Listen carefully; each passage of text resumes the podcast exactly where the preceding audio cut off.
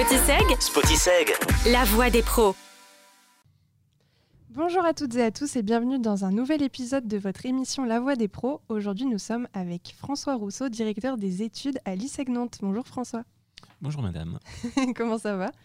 Euh, mais ça va bien, je suis très content euh, d'être invité euh, pour ce Bah, podcast. Ça fait plaisir que vous ayez accepté l'invitation.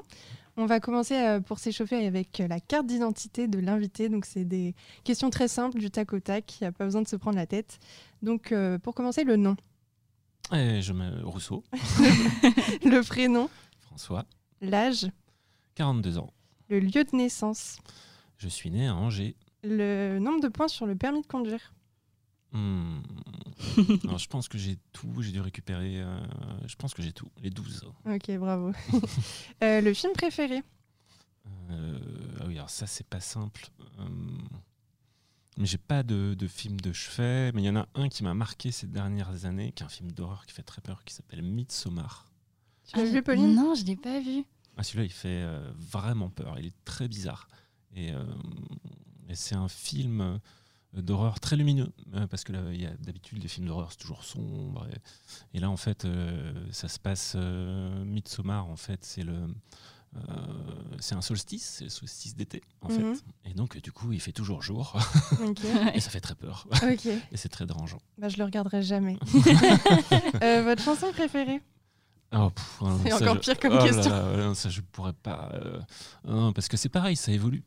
Et puis, euh, en plus, euh, en musique, là. euh, Ou un artiste non, mais peut-être qu'il y a une chanson qui est pas mal, parce que hum, je pense qu'elle m'a bercé un peu quand j'étais petit. Mhm. Euh, c'est une chanson, c'est une des premières chansons et tubes électroniques, en fait, qui s'appelle Popcorn, que vous connaissez peut-être, euh, par euh, Hot Butter. Ok. Le jeu de mots. Ah oui, c'était très fort à l'époque. Non, bah non, du coup, je connais pas non plus. Mais je suis sûr que si vous Ouais, écoutez. je euh, suis sûre aussi. eh ben, vous vous direz, Ah, mais oui, c'est hyper connu. Ok.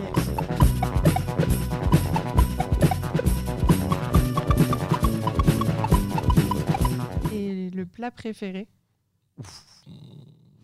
Ah, Là, c'est pareil, c'est pas simple en fait. Ah, Du coup, je pète un peu le rythme où c'était du tac au tac. je suis Un peu, mais c'est pas grave. Euh, non, j'aime j'aime bien le caramel, je sais pas moi. Un Queen Amman Ok. Plutôt sushi ou pizza? Un sushi. Plutôt comme ou marquette Comme. Plutôt couche-tôt ou couche-tard Euh, couche tard, moi je suis pas, je suis pas du matin. Plutôt électro ou rock? Hmm, bah, je vais dire électro. Plutôt bière ou morito? Oh là là, c'est pas facile. Joker. Bah, apparemment, la dernière fois, c'était morito.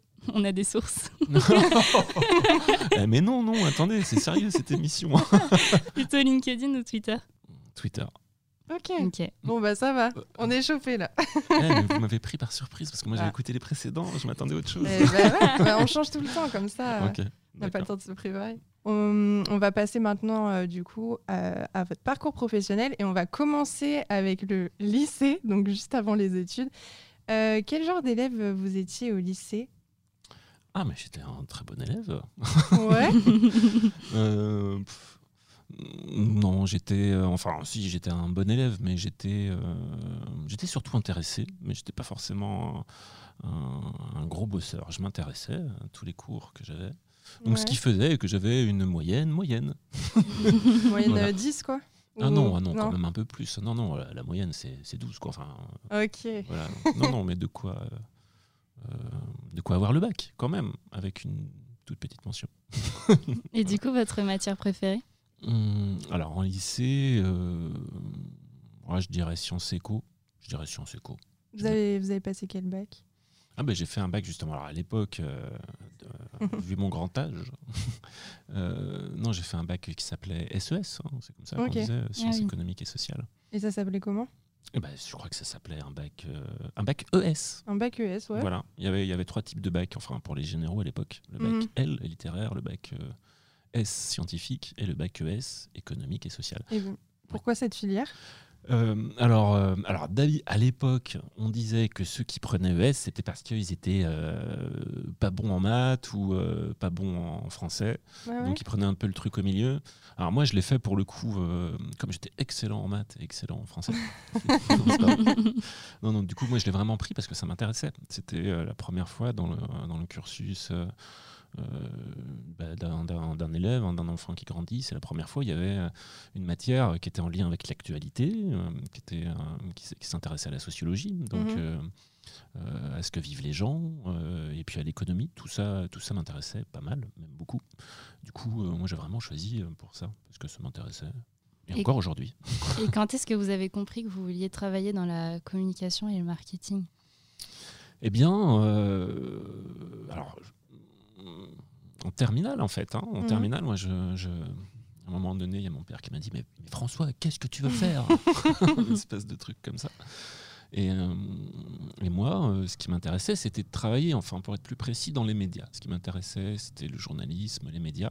Je voyais bien qu'il y avait la pub et euh, la communication qui étaient importants dans ce petit jeu des médias. Euh, et donc j'avais cette piste-là en tête, mais en sachant pas trop euh, ce que ça recouvrait finalement.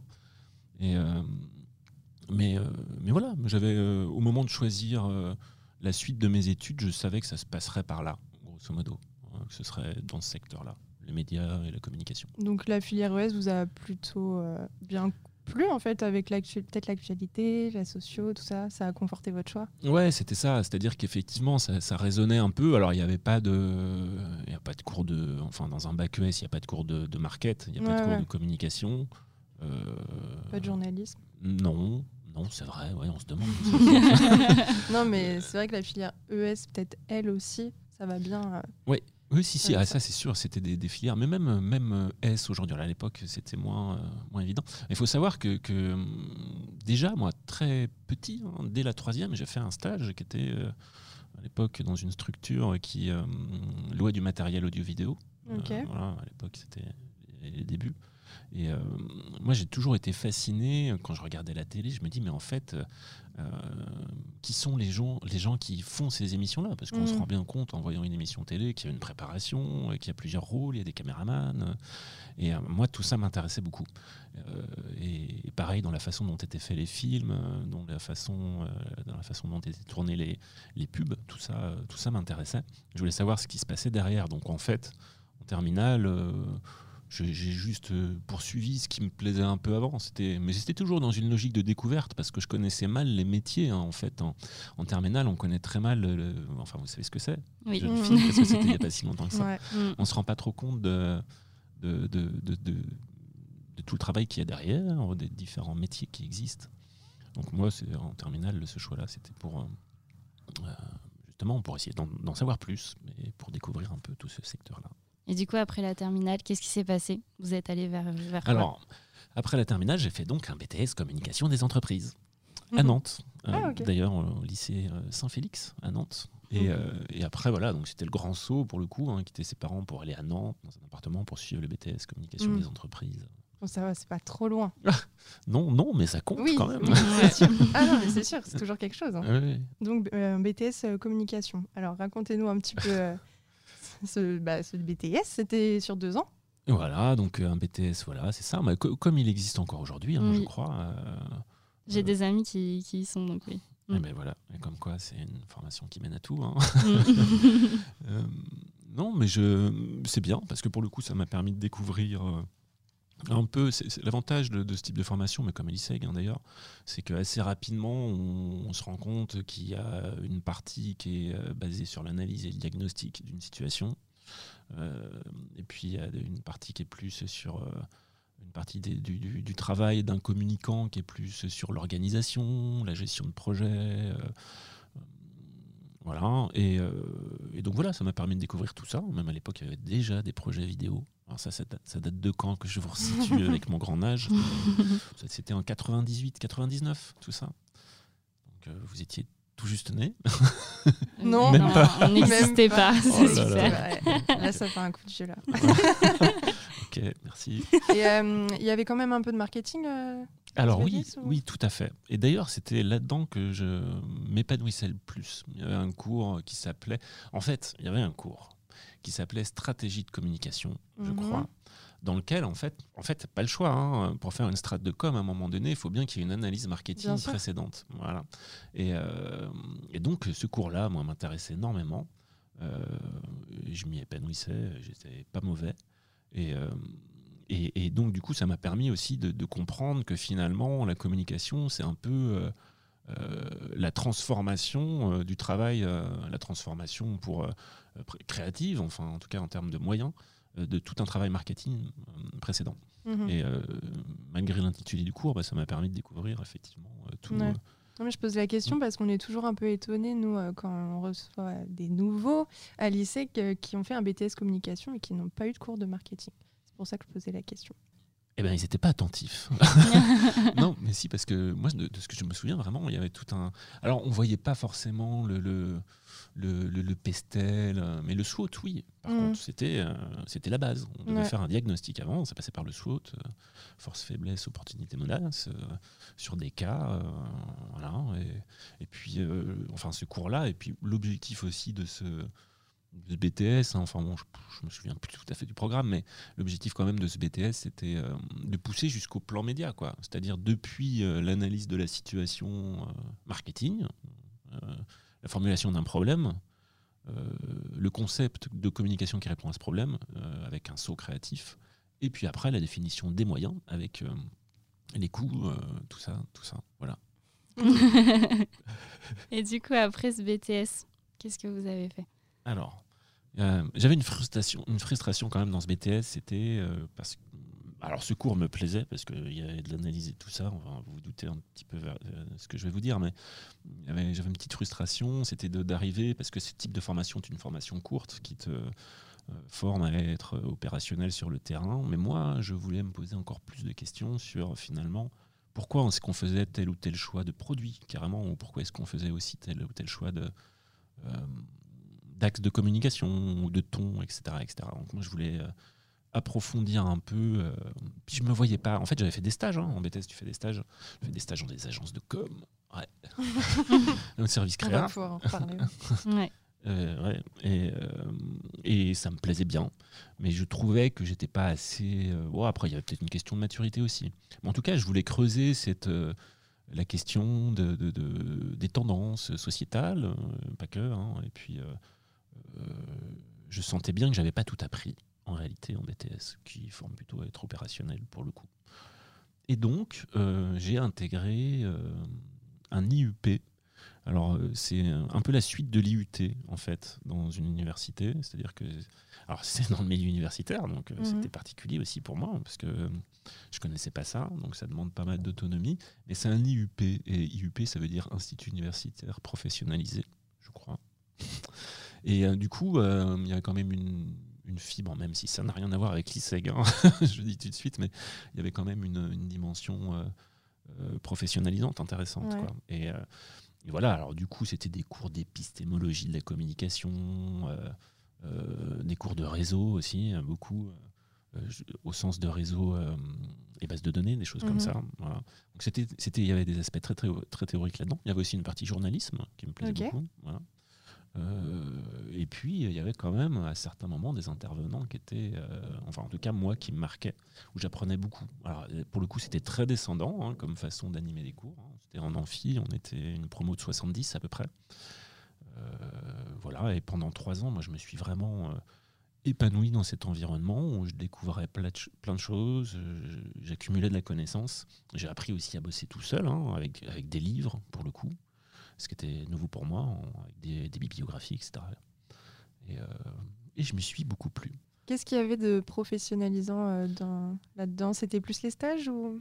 Alors oui, il y avait une, euh, effectivement. euh, bah, après, il faut, faut savoir que dans cette promo de 70, il y avait vraiment de tout. hein. Il y avait des gens qui avaient fait des, pro- des prépas, Ouais.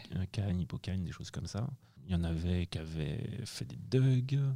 des Doug Ouais, des, des- des- des- des lic- des licences euh, jusqu'à Bac plus 2 en fait. Ah oui, voilà. Ouais, non, décidément, je prends un vrai coup de. Et, euh, et bref, ça venait d'un de, d'un peu partout. Il y avait plein de profils. Exactement. Et j'étais le, il n'y avait pas de BTS hein, a priori. Hein. J'étais un des seuls où on était très peu nombreux. et tout ça pour dire quoi? euh, tout ça, oui, par la partie professionnalisante. Alors, du coup, euh, il y, a les intervenants hein, étaient. Euh, il y avait une partie d'intervenants qui étaient des, purs universitaires, des mhm. chercheurs, des thésards. Il y avait quand même quelques intervenants.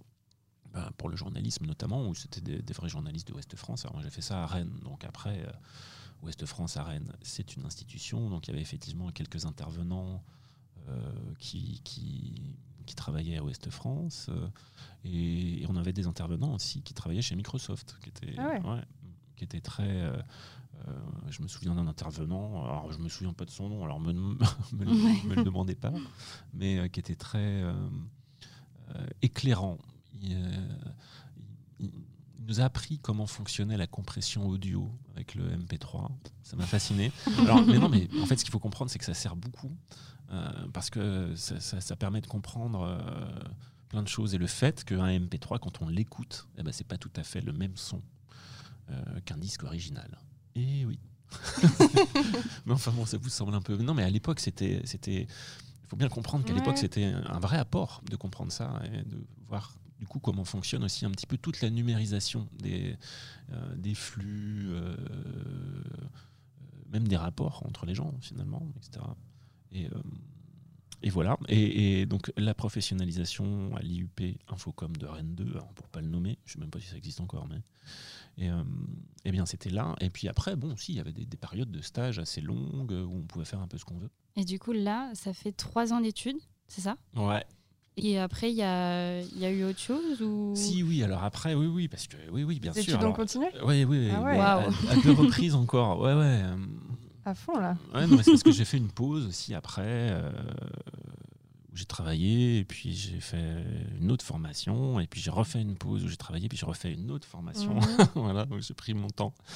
Mais, euh, mais pendant toutes ces années-là, même en BTS, moi j'ai toujours travaillé hein, dans différents univers d'ailleurs. Et, euh, Vous avez travaillé dans quoi?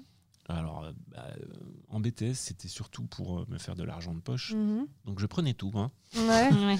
On connaît. Ouais, bah oui, tout le monde a fait ça. Alors, à l'époque, c'était, y avait les agences d'intérim fournissaient beaucoup de missions.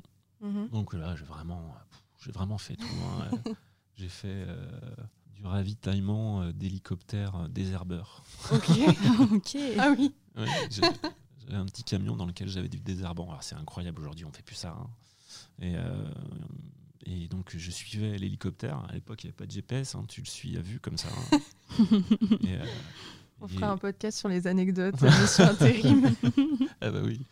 Voilà, donc j'ai fait ça. J'ai travaillé dans des abattoirs aussi, hein, c'est moins drôle. Mhm. Mais, euh, mais c'était toujours instructif pour moi. Alors ça me permettait de me faire de l'argent de poche. Et puis surtout, moi j'aimais bien rencontrer les gens. C'est ça qui mhm. m'intéressait. Surtout à l'époque où il y avait le journalisme, l'idée du journalisme qui poussait beaucoup. Donc du coup, ben ouais, t'as envie de rencontrer plein de gens.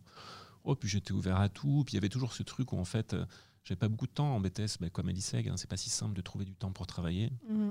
à côté. Donc euh, quand il y avait des vacances, euh, moi j'ai bon bah en fait j'ai 15 jours, qu'est-ce que vous avez comme mission?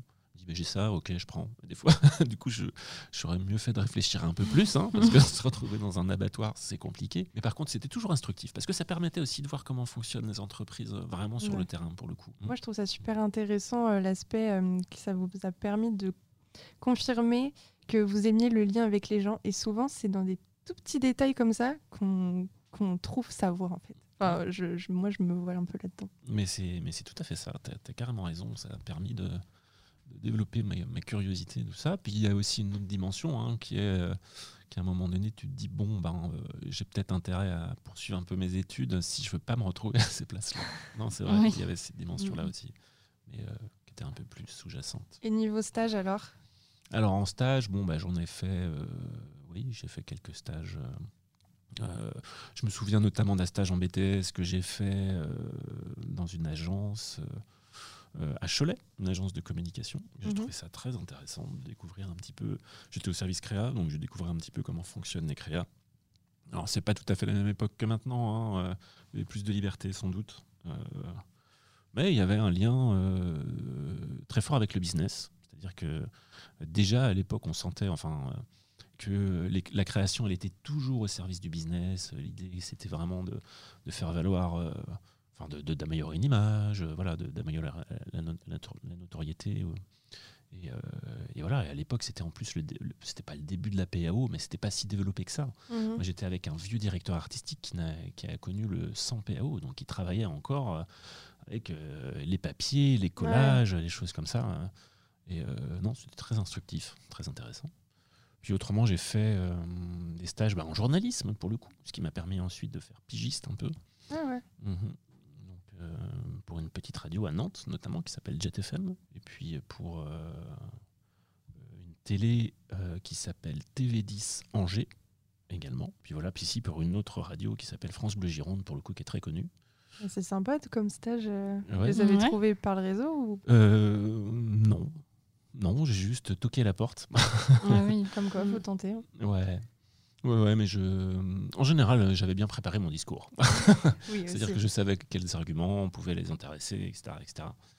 Puis un petit coup de bol aussi, hein, il en faut toujours un peu parfois. En fait, ce qu'il y a, c'est que ce qu'il faut se dire, c'est qu'il y a toujours une première expérience de stage à avoir. Et c'est sur celle-ci que tu peux faire reposer ensuite euh, tes, recherches de stage, euh, les, mhm. suivantes. Quoi. C'est ça la technique. Donc euh, la première, faut pas choisir gros. Tu choisis une petite radio qui s'appelle GTFM et tu leur dis qu'ils aiment bien ce qu'ils font. Et c'était le cas. Mhm. et ça aide à l'intégrer. Puis après, bah, ça fait une première expérience. Du coup, quand tu toques euh, à la porte de TV 10 Angers, ah non, mais je suis pas en débutant, j'ai déjà fait un stage.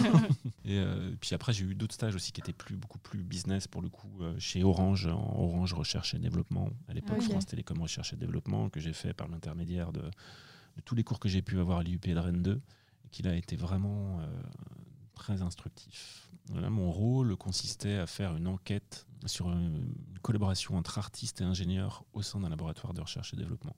Alors ça peut paraître bizarre comme ça, mais moi ça m'avait interpellé. On avait un prof à Rennes qui nous avait dit, mais en fait, euh, pour trouver des, nouvelles idées de produits, pour faire de l'innovation, euh, on fait travailler des artistes avec des ingénieurs, parce que ça leur permet de leur ouvrir l'esprit et tout ça. Alors, aujourd'hui, c'est vrai que ça peut paraître un petit peu normal. On se dit, ah oui, tiens, c'est une pratique, euh, oui, pourquoi pas. À l'époque, c'était euh, très innovant comme mhm. façon de faire. On, c'était pas en fait, ça se pratiquait depuis longtemps, mais on ne le savait pas, on communiquait pas dessus. Moi, ça m'a tout de suite interpellé. Du coup, je suis allé le prof, voir le prof à la fin du cours, tout simplement en lui disant, moi, ça m'intéresse comment est-ce qu'on pourrait, euh, enfin je sais pas, est-ce qu'il y a un moyen de faire quelque chose? Et lui, il cherchait justement quelqu'un qui était capable de faire une enquête sur le sujet. Donc du coup, je faisais se rejoindre à la fois le journalisme, euh, à la fois mon intérêt euh, pour l'art et l'innovation, etc., etc. Et voilà, donc ça c'est clairement une expérience qui m'a servi aussi beaucoup pour la suite et qui m'a ouvert pas mal de portes parce que c'est une belle marque, etc. etc. Et ben justement, parlons un peu de la suite. Donc il y a eu les études, il y a eu un peu des périodes où vous avez travaillé, après repris les études, c'est ça? Oui, oui, oui, euh, oui, parce qu'à une époque, je pensais faire une thèse sur le, justement la question du, euh, du lien entre artiste et recherche, enfin entre artiste et ingénierie, pour être plus précis. Et, euh, et donc j'ai fait une pause pour me trouver, pour prendre le temps où j'étais, j'ai fait une pause où je travaillais en fait pour prendre le temps de, trouver un DEA qui m'accueille, un DEA, donc un master recherche, dans le mhm. but de faire une thèse. Et c'est ce que j'ai fait. Je suis allé à Grenoble, pour le coup, j'avais un, je faisais un DEA et je faisais également un stage. Enfin, c'était plus qu'un stage, hein, parce que j'étais finalement embauché dans un laboratoire de recherche et développement pour faire de la veille usage, c'est-à-dire euh, d'essayer d'imaginer euh, les produits du futur à plus 30 ans. Ah, ouais. ah oui, simple. Ça n'a rien à voir avec euh, le début ah mais si, mais en fait si. Et quand, quand on s'intéresse aux gens, quand on, enfin moi je trouve hein, que ça a à voir, mais c'est vrai que c'est pas si simple. Mais, mais finalement si, c'est euh, la veille déjà. Bon, enfin c'est euh, c'est manipuler de l'information, c'est lire de l'information et puis euh, la reformuler en lui donnant un angle particulier pour que ce soit inspirant pour des ingénieurs. C'était ça le job en fait. Et donc ça consistait à faire des, des, textes, hein, des notes de synthèse en fait, hein, pas trop longues et qui soient un peu percutantes et qui permettent de, de se dire, euh, d'être inspiré, quoi. Voilà, fallait mettre un peu de fun dedans. Donc, euh, donc si, ça va vraiment avoir avec le reste, de mon point de vue en tout cas. Mais, euh, mais, voilà. Mais par contre, je me suis rendu compte. Alors déjà, c'était un environnement qui était génial, mais dans ce genre d'environnement-là, tu vois jamais le bout. Hein. C'est-à-dire que mhm. tu peux travailler. À l'époque, on travaillait un peu sur les nanotechnologies. et tu vois jamais le produit fini hein. quand ça a plus 30 ans. tu, mais c'est passionnant. C'est passionnant parce qu'en fait, on travaille avec des faisceaux euh, de, euh, de tendances en se disant euh, bah, peut-être que entre tous ces faisceaux-là, il y aura peut-être cette piste pour un service qui peut émerger. Et voilà. Mais malgré tout, c'est particulier parce que tu es entouré, pour le coup, de gens qui sont vraiment beaucoup dans l'anticipation. Il c'est beaucoup de réflexion. Ça manquait un peu de concret, hein, selon moi. autant le journalisme, ben, vous savez ce que c'est. Hein, euh, on, est sur, on fait un papier la journée mhm. euh, et le soir ou le lendemain, euh, il est à l'antenne ou dans, le journal. autant là, en laboratoire de recherche et développement, tu fais une note de synthèse et peut-être qu'un jour, ça débouchera sur quelque chose. Donc voilà, donc j'ai pas, j'ai pas, j'ai pas poursuivi, ni en thèse d'ailleurs, parce que je m'étais dit que c'était très long quand même une thèse. Bref, à l'époque j'avais envie de concret. Et, donc j'ai mis ce projet de côté, mais qui m'a énormément servi pour la suite et pour plein de choses. Qui a servi pour ah bah, bah, Un peu pour tout. Parce que déjà à l'époque, il y, avait un, des, un de mes collègues euh, là-bas qui me disait euh, François, en fait, est-ce que tu connais euh, le, travail de planning stratégique? Alors moi je lui disais bah non, je sais pas trop. Il me dit mais je pense que ça te conviendrait bien. Finalement, c'est faire le lien entre le business et la création en agence de com. J'ai ah bah j'ai fait ça quand même pendant un temps. Enfin j'ai fait un BTS com donc je vois ce que c'est. Euh, et, finalement, plus tard, j'ai été planeur stratégique. Donc, euh, en fait, ça m'a permis de comprendre qu'il y avait un lien très fort aussi entre la façon dont on travaille sur l'innovation, mais vraiment, pour le coup, très, très en amont, avant que ça existe, et pour essayer de faire émerger les choses, et la façon dont travaille un, planeur strat. Euh, où c'est pareil, hein, finalement, c'est de manipuler des informations, les trier, les classer, les analyser et leur donner forme dans, dans une pub, par exemple. Et ce travail de planeur strat, c'était après la thèse ou pas du tout? Euh, Si, alors c'était euh, si si, c'était après la thèse. c'était, euh, j'ai fait ça. J'ai commencé à le faire un petit peu chez Avas parce que chez Avas, je faisais des études marketing et, et ça flirtait beaucoup avec le planning strat en fait. En fait, y a, en agence, il y a des compétitions. C'est-à-dire qu'à un moment donné, il y a par exemple Monsieur Bricolage qui remet son budget en jeu et qui dit Bon, bah, moi, je veux choisir il y a trois agences qui m'intéressent, faites-moi la meilleure proposition, puis je la choisirai.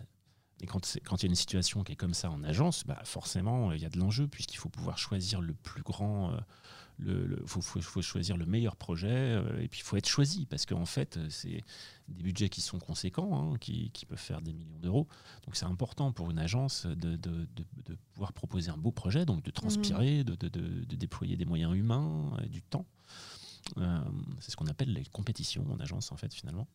Et euh, pour, euh, pour proposer le meilleur projet, pour être choisi, et pour du coup travailler avec la marque pendant les années suivantes et puis bah, récupérer le fric. Hein. aussi. C'est un peu ça. Et tout ça pour dire quoi? Et tout ça pour dire oui que donc chez Avas, eh ben, mon travail consistait effectivement à, trouver des bonnes idées pour les compétitions. En dehors du fait que j'avais un travail classique de, directeur des, des, études marketing finalement, où euh, je faisais des études de Cali, donc plutôt des focus group, ou alors des, je, commanditais des sondages sur la perception de telle ou telle marque. Et à côté de ça, euh, bah, du coup, ça me donnait des idées, parce que justement, là encore, euh, je quand on fait des études quanti ou Cali, on s'intéresse au comportement des gens. Il y a mhm. certains moments dans les comportements, ou entre les lignes, ou entre les comportements, tu vois une piste, tu dis tiens, ah, ça c'est marrant, ça a l'air d'être un comportement qui est émergent, ou que, qui est inattendu. Voilà. Et donc, du coup, bah, moi, dans mes rapports, j'avais toujours tendance à mettre le paquet un petit peu hein, mhm. là-dessus. Euh, en disant, mais là, il y a une piste, il y a un truc qui est intéressant. Et en fait, ça me permettait de mettre en application ce que j'avais vu avant, notamment en laboratoire de recherche et développement et tout ça. Et, euh, et voilà, en fait, ce job-là, c'est vraiment le job du, du planeur strat. Quoi. Du coup, ça a duré combien de temps, euh, être planeur stratégique? Alors, alors, en agence, je ne sais pas, ça a duré deux ans, je dirais, à peu près. Mais après, je l'ai poursuivi en tant qu'indépendant. Et puis en fait, c'est une marque de fabrique, un peu, cette façon d'appréhender. C'est-à-dire qu'on peut être ensuite consultant en communication, en mm. marketing. Quand on en a fait un peu, on conserve un peu des réflexes comme ça. Mm. Donc, euh, en fait, même aujourd'hui encore, à l'école, finalement, j'en mm. fais encore un peu, quelque part. Et voilà, donc je l'ai fait deux ans en agence. Puis après, il y a eu une période de dix ans où je proposais un peu ces services-là en tant qu'indépendant. Euh, en tant que voilà en freelance où je me suis ah, vous avez décidé de vous lancer en freelance Ouais, ouais, ouais, tout à fait. Euh, ouais. oui, c'est ça. C'était compliqué de se lancer tout seul ou? Mmh, Non, aujourd'hui c'est pas compliqué. Hein. Aujourd'hui tout le monde peut le faire facilement. Même à l'époque, moi, c'était les, les, tout débuts de l'auto-entreprise en fait. Mhm. Donc c'était vraiment pas compliqué, au moins pour le début, d'avoir un statut et de, de pouvoir euh, euh, proposer ses services. Moi, en fait, euh, si j'ai choisi aussi ce statut-là, c'est parce que je voulais développer d'autres projets, en fait, dont le fait de donner des cours, par exemple. C'est quelque chose qui me plaisait beaucoup, je voulais le faire. Il me semblait que c'était plus simple de déployer, de, de développer cette activité en étant indépendant. Et puis il y avait la musique aussi que je voulais faire. Donc j'ai fait aussi un peu ce choix-là parce que bah, déjà ça, le, planning, le planning stratégique me plaisait beaucoup. Mais je voulais pas travailler tous les jours de la semaine. Ah, d'accord. ah non, non, mais pour développer autre chose à côté, je précise. Et du coup, vous avez été prof de quoi alors? Alors à bah, l'époque euh, de, de prof de planning stratégique, mais euh, bon après tout ce qui touchait de près ou de loin à, à la com. euh, euh, Dans des le- écoles euh, type euh, Oui. Alors oui, oui, tout à fait. D'ailleurs, le, le, le- le premier cours que j'ai donné, enfin non, parce que j'avais donné un cours aussi à l'Université catholique de l'Ouest, mais euh, avant. Mais euh, le premier cours que j'ai donné, c'était, euh, euh, enfin, disons, où on m'a contacté, c'était pour donner un cours de média planning, qui est d'ailleurs pas tout à fait du, du planning stratégique, et c'était, c'était l'ISEG, et c'était Ah déjà très longtemps, oui, c'était il y a 12 ans. euh, Et- Nantes voilà, donc moi j'avais tout juste 30 ans. Et je me disais, ah ouais, vraiment, vous êtes sûr? Et depuis, je fais la même chose avec mes profs. Mhm. Ils me disent, ah ouais, vraiment, vous êtes sûr? Ouais, ouais, vas-y. On est sûr. Est-ce qu'on peut revenir peut-être sur un truc que j'aimerais parler avant qu'on parle de l'ISEG Mm. Vous avez bossé un peu dans la musique? Oui, alors, oui, en effet. Ouais, c'est ce que je c'est ce que j'expliquais en fait quand j'ai choisi d'être indépendant, c'était aussi pour développer euh, une activité artistique Mhm. euh, que je faisais déjà avant, mais je voulais la rendre un peu plus pro. En fait, euh, bon, moi j'ai toujours aimé la musique, hein, déjà de- depuis que je suis tout petit, vraiment beaucoup, ça ça m'a bercé, tout ça. Et puis après, j'en ai fait aussi avec des groupes de lycée, voilà, assez classiques, hein, où je faisais euh, de la guitare et du chant notamment. Puis en fait, avec les études supérieures, ça devenait plus compliqué de conserver ces groupes-là, d'en monter de nouveaux. euh, euh, puis il fallait trouver un local, euh, donc c'était pas, euh, pas toujours très simple. Et du coup, il y avait le développement très fort. euh, Aujourd'hui, c'est l'évidence, hein, mais tous- les logiciels de montage audio ou de MAO, comme on dit, de musique assistée par Ça, c'était à quelle période à peu près? Alors ça, on est en, là encore en 98-2000. Ouais. C'est le début. Voilà, et c'est le début des séquenceurs en fait. Euh, c'est le début aussi des séquenceurs horizontaux, parce qu'avant Mhm. ils étaient verticaux. Et, et, euh, c'est vraiment une charnière. hein. À l'époque, en fait, les outils euh, numériques se démocratisent, commencent à se démocratiser. Le tout début d'Internet aussi, en Mhm. fait. Et, et du coup, ça, ça permet à la fois en fait de, de- de, euh, pouvoir télécharger des, des logiciels ou en tout cas des versions premium ou alors les pirater. et euh, ça permet aussi de, de commencer à voir des tutos, mais qui sont pas à l'époque pas sur YouTube, qui sont sur des forums de passionnés qui te disent comment faire et, euh, et puis d'expérimenter par toi-même sur un ordinateur. À l'époque, ça coûtait, enfin ça coûte toujours cher hein, les ordi, mais à l'époque ça coûtait encore plus cher et, et c'était pas des portables donc voilà moi j'avais réussi à économiser pour m'acheter un ordinateur à, à moi dans ma chambre euh, d'étudiant et sur lequel je faisais de la musique en tout cas j'expérimentais des choses alors il y a plusieurs choses soit je branchais des instruments que j'enregistrais euh, soit J'utilisais de la synthèse, hein, comme on dit, en, en mettant des notes sur une partition. euh, c'est comme ça que ça fonctionne, hein, finalement, système de séquenceur. Et puis je tournais les boutons dans tous les sens et tout ça. Et puis voilà, et j'ai commencé à faire des chansons, à composer en fait des, des musiques plutôt qui étaient plutôt électroniques au début. Et voilà, et du coup, euh, euh, après avec l'arrivée de MySpace, euh, j'ai commencé à, partager un peu ma musique. Voilà, c'était vraiment les tout débuts. hein. Et puis, et puis voilà. Et en fait, ce qui s'est passé, c'est que j'avais participé à une, une sorte de concours de reprise des Beatles. Et j'avais fait une reprise un peu détonnante avec un copain qui chantait de Eleanor Rigby. Et elle était vraiment bien barrée. En fait, elle, a été repérée, elle a été diffusée sur, à la BBC, en fait, mais tout à fait par hasard. Je l'ai appris par hasard parce qu'il y a un gars qui me suivait qui disait qu'il avait entendu ma chanson euh, sur cette radio. Et du coup, bah voilà, quoi, ça, ça a permis du coup de, de faire connaître un peu mon style, qui est quand même un Mhm. peu spécifique, et, euh, qui est un peu barré, peut-être. Et, et du coup, mais en tout cas, qui se distingue. C'est important de faire quelque chose de Mhm. singulier aujourd'hui, sinon tu t'es noyé un peu dans la masse. J'aimerais bien écouter ça quand même. ouais, ça, peut- ça peut se trouver, hein, ça se trouve. Sur Ah, cool. Internet, ouais, je pense. Voilà. Et donc voilà, et en fait, euh, du coup, ça, ça a commencé à me faire une carte de visite assez sympathique et qui a permis. euh, ensuite, après, j'ai échangé avec une éditrice qui est très influente, qui est basée à Los Angeles et qui travaille pour des, des grosses productions euh, hollywoodiennes ou pour des chaînes de télé très réputées, des réseaux, des networks américains, comme on dit.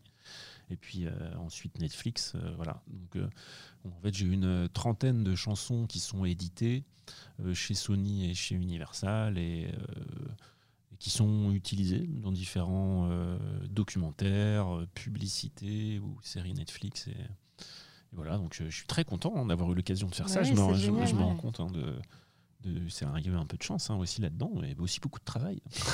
Et quand on est indépendant comme ça, on arrive quand même euh, à gagner un petit peu de, de son art ou pas du tout? Alors, euh, la musique, c'est un temps long. C'est un temps très très long, puisque en fait, surtout, moi, c'est-à-dire que moi, je fais pas de live. J'ai fait des concerts avec des copains, mais euh, c'était pour les dépanner, c'était pas ma musique à moi. Mais j'ai jamais fait de, de live de musique électronique parce que c'est pas euh, mon truc. Donc, du coup, quand on a ce statut-là, en fait, on touche du droit d'auteur. Mhm. Euh, donc il faut attendre que les chansons soient mises dans des pubs ou autres, et ensuite il faut attendre que les droits euh, qui me reviennent, les droits SACEM finalement, euh, me reviennent et tout. Donc c'est très long. C'est pour ça que du coup, avoir un job où on fait un petit peu de conseils en plein instrat, un peu de cours et un peu de musique, et ben, au bout d'un moment, ça devient intéressant. Mhm. Mais voilà. Mais après, il faut savoir que je, je- les gens qui vivent de la musique, y en a, mais on en vit nettement moins bien qu'à une époque. Quoi. Alors maintenant qu'on a fait un peu le tour euh, de vos expériences professionnelles, on va pouvoir parler de l'ISEG. Est-ce que vous pouvez nous décrire vos missions au sein de l'école? Euh, oui, tout à fait. Alors, euh, c'est euh, bah, c'est simple. hein. Moi, je, donc, je suis directeur des études et je m'intéresse, enfin, je, je m'occupe un peu du, du contenu. Ah, il y a deux axes. Le premier axe, c'est de, de travailler avec les, les intervenants. Il y en a Mhm. beaucoup à l'ISEG, il y en a 150. euh, pour euh, travailler avec eux, pour faire en sorte que les contenus euh, de séminaires soient, soient bien délivrés, donc en travaillant un peu sur les méthodes, sur les cas, etc. Et également de, bah, de recruter aussi ces intervenants. Donc c'est à la fois les faire rentrer à l'ISEC s'il y a besoin d'un profil particulier, mais également les accompagner donc, sur, la, euh, sur les méthodes pédagogiques. Euh, et puis aussi une réflexion, en fait, comme je suis en contact avec eux et qu'ils sont tous des pros, une réflexion sur l'évolution du métier de, euh, de, marketeur et de, et de communicant. Donc voilà, donc faire des petites propositions à, Guillaume notamment et au, national pour, pour faire évoluer tout ça. Voilà. Et l'autre axe, c'est de travailler pour le coup avec des entreprises qui sont euh, qui n'ont pas forcément d'intervenants chez nous, euh, mais pour essayer de détecter des, des problématiques euh, marketcom sur lesquelles nos étudiants peuvent s'exercer. Donc, grosso modo, ça s'appelle les, les workshops à l'ISEG, il y en a beaucoup hein, toute l'année. Donc voilà, donc c'est un travail un peu de veille, de, de recherche, d'ident- d'identification de, de sujets intéressants pour les étudiants, voilà, et de discussion beaucoup avec euh, les entreprises. Voilà, donc ben, euh, je suis bien occupé. On imagine. Et comment ça se passe pour démarcher alors euh, des intervenants? Alors, euh, ben, je m'appuie en partie sur le, le réseau ISEG, hein, qui est quand même un réseau euh, euh, important. Je, je me souviens en, en- en arrivant ici, euh, sur les débuts de mon poste, euh, on me faisait comprendre que c'était intéressant d'arriver avec un réseau euh, que j'avais Mhm. pas forcément, même si bon, j'avais quelques connaissances et euh, quelques contacts. Et en fait, rapidement, on comprend que quand on, on démarche un intervenant, par exemple, euh, qui, soit, qui est déjà dans le réseau ISEG ou qui connaît de loin, le, ou presque, enfin même de loin le- l'école, bon, bah, c'est une belle carte de visite. Mhm. C'est-à-dire que les, les, les, les intervenants réagissent bien, sont plutôt ouverts à la discussion. Euh, voilà, donc il y a cette. euh, en s'appuyant sur le réseau ISEG, puis autrement en faisant de la chasse. C'est-à-dire que euh, j'utilise beaucoup LinkedIn, hein, c'est un peu mon quotidien, pour, pour détecter des, profils intéressants. Puis des fois, hein, faut, parfois, il faut aller chercher des, des- profils inattendus. hein. En, en data, c'est pas simple, c'est des profils spécialistes, ou en gros hacking aussi, par exemple, qui sont aussi des profils qui sont très demandés en dehors de leur activité d'enseignement. Donc, il donc faut les convaincre. Donc, euh, il faut un peu les séduire aussi. et, et puis, euh, et voilà, et bien présenter les choses. Mais, euh, euh, mais voilà, bon, en tout cas, ça se fait assez bien parce que quand on arrive avec euh, l'étiquette ISEG, les gens sont plutôt à l'écoute. Ok. Et à notre échelle, comment, euh, comment on peut faire pour avoir ces contacts pour notre vie professionnelle? Est-ce que vous avez euh, des conseils? Des tips. Ouais, Des tips, ouais. Oui, alors c'est vrai que c'est pas. La situation n'est pas tout à fait la même parce que bon, moi j'ai euh, un peu d'expérience aussi. Je suis un, un pro, euh, pas encore accompli, mais presque. Euh, je sais pas, pas si on l'a. Non, mais je sais pas si on l'est un jour. Je crois qu'on apprend toujours. hein. C'est ce qu'il faut retenir ça, aussi de de ces, de ces métiers-là. Mais moi, je pense que quand on est, euh, je pense quand on est jeune, euh, comme vous, euh, vous avez plein d'avenir. Et puis vous avez déjà aussi peut-être un peu d'expérience pro. Donc vous pouvez, même quand on commence en première année, on a pas à tous les coups, mais on a, on, a pu faire un petit job ou un petit stage. Donc la, première chose déjà, c'est à mon avis d'avoir un, un, profil LinkedIn bien rempli, complété au moins, pour montrer une bonne image de soi. Euh, et, après, je pense que ce qu'il y a d'important, si on souhaite contacter, alors déjà, ce que je crois, c'est qu'il faut pas, euh, euh, il faut pas arroser quand on est étudiant. Il faut pas arroser en se disant bon, je cherche des contacts peut-être pour un stage et d'arroser euh, 20 ou 30 candidatures, ça a peu de sens.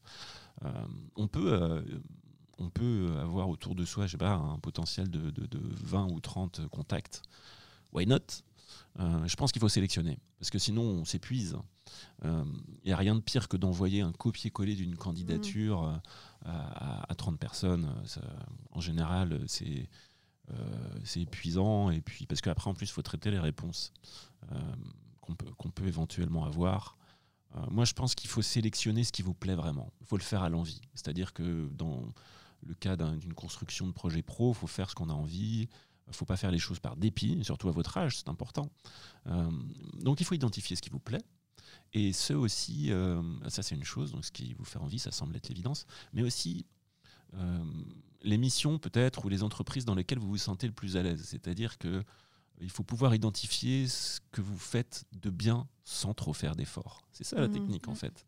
C'est-à-dire qu'une fois que vous avez identifié euh, ce que vous faites de bien sans, sans trop forcer, eh ben c'est sans doute ça qu'il faut creuser. Et voilà, donc du coup ça réduit un peu le scope de recherche entre l'envie et puis ça, euh, là où vous êtes bon finalement. Eh bien, euh, en général, ce qui reste, c'est 3-4 contacts. Et après, il faut pouvoir se renseigner attentivement, comme si euh, vous essayiez un peu de draguer quelqu'un, finalement. vous y allez, mm, quand on, quand on séduit, euh, on n'y va pas, euh, on n'arrose pas. on sélectionne quelqu'un parce que parce qu'il nous plaît, et donc on se renseigne un peu sur lui. Et ben, c'est pareil avec les entreprises, finalement. Il faut se renseigner attentivement sur lui, peut-être sur la personne, pour pouvoir faire euh, une approche personnalisée. Alors, ça peut être via LinkedIn. Ça peut être en trouvant facilement, en général, on trouve facilement les contacts, un email sur le web. Et puis euh, faire un, texte court, assez synthétique, parce qu'en général, les professionnels n'ont pas le temps, et qui tout de suite suscite son intérêt. C'est-à-dire que même dans l'objet du mail, euh, que ce soit sur LinkedIn ou dans un mail, il faut le travailler, euh, en imaginant que cette personne-là, elle reçoit peut-être 30 ou 50 mails par jour. Donc comment est-ce que l'objet peut, ressortir? Et puis... après, dans le texte, euh, rentrer rapidement dans ce qui peut l'intéresser, lui, en proposant tout de suite euh, euh, de travailler sur un thème particulier qui pourrait l'intéresser et qui vous intéresse vous, ou proposer euh, euh, une mission euh, qui pourrait l'intéresser et que vous, vous sentez capable de faire. Et comme ça, on gagne un temps fou. Euh, les professionnels sont sensibles à ça, se disent aussi que, euh, du coup, euh, le profil d'étudiant qui envoie le message a l'air d'être quelqu'un qui a réfléchi au sujet, euh, qui est posé, qui sait déjà ce qu'il veut faire. Et ça, ça, ça œuvre beaucoup dans l'obtention d'un euh, d'un stage, d'un rendez-vous, d'une mission, d'une aide, etc. etc. Voilà. En fait, c'est du bon sens, mais il ne faut pas se précipiter. Il faut réfléchir avant. Ok, on prend note. C'est bien. Euh, Qu'est-ce que vous préférez aujourd'hui dans votre vie professionnelle? Alors, je, ben, j'aime bien ce que je fais globalement. Euh, j'aime bien chercher en fait des intervenants sur des nouveaux, euh, des nouveaux cours. Par exemple, je Mhm. vois qu'on on a par exemple le master, euh, le MBA euh, marketing et communication RSE, donc sur Mhm. des euh, sur des questions euh, qui sont liées euh, à la RSE au sens large, hein, à la responsabilité, que ce soit l'inclusivité, l'écologie, le climat, etc., etc. Donc là, c'est intéressant parce qu'il faut aller chercher des profils qu'on n'a pas forcément. On en connaît quelques-uns quand même, mais qu'on n'a pas forcément. Donc moi, j'aime bien aller chercher des, profils un peu atypiques. Et puis également, j'aime bien trouver des, super briefs pour, pour les étudiants. Ça, c'est- ça, ça, je m'épanouis bien là-dedans. Euh, et c'est pareil, j'aime bien. Finalement, moi, j'aime beaucoup quand euh, il y a du changement et quand il y a de l'innovation. Euh, donc, du coup, j'aime aller chercher des sujets qui n'existent pas. Voilà, bon, je pense qu'on est un peu tous pareils. On aime bien. Enfin, ça dépend, mais globalement, quand il y a trop de routine, bah, on, Mhm. on s'endort un peu. Alors, il faut le faire, hein, ça fait partie du boulot. Euh, mais moi, je m'épanouis plutôt quand il faut porter quelque chose de nouveau, que ce soit le concevoir ou alors trouver des contacts. Ça, j'aime assez. Et pour notre vie professionnelle future, est-ce qu'on pourrait avoir des, petits conseils hmm. oui, alors, bah, alors je vais reprendre le conseil d'avant. Je pense qu'il faut faire les choses par envie. C'est super important.